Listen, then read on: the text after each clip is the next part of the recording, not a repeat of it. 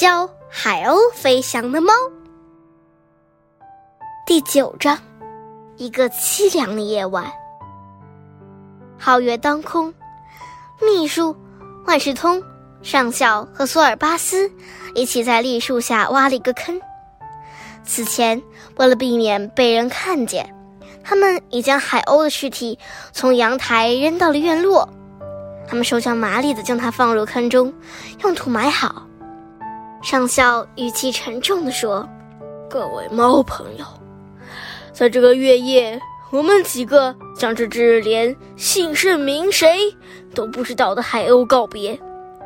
关于它，我们唯一所知的，那还得感谢万事通的渊博学识，就是它属于隐语类海鸥。也许……”它来自遥远的地方，来自百川汇入海洋的地方。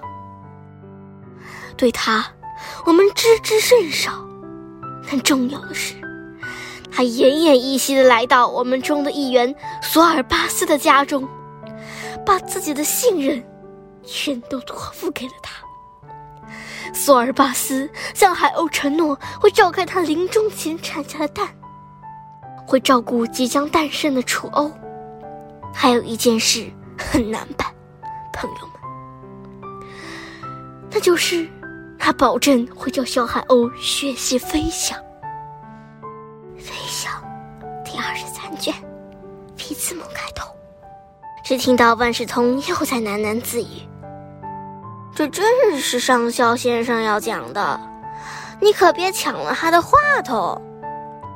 这些诺言很难实现。”上校不予搭理，继续往下讲。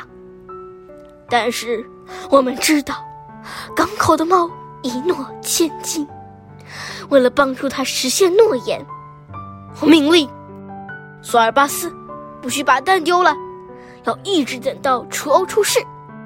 万事通，你去查看那本百科百科，嗯，总之就是那些书了。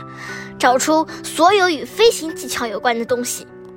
现在，我们大家向这只因为人类酿成的灾祸而不幸遇难的海鸥告别，让我们仰望星空，一起唱响那首港口猫的再见之歌吧。就在那棵老栗树下，四只猫吟诵起悲伤的祷文来。很快，附近其他的猫。和对岸的猫也加入了他们声音的行列，接着又汇入了犬吠声、笼里金丝雀的悲鸣、巢中麻雀的哭嚎、青蛙凄惨的哀泣，甚至都能听见猩猩马蒂阿斯扯得走调的嘶叫。汉堡港家家户户都开了灯，那一夜，所有的居民都在争相打听。为何突然之间，动物们都变得如此令人费解的悲伤？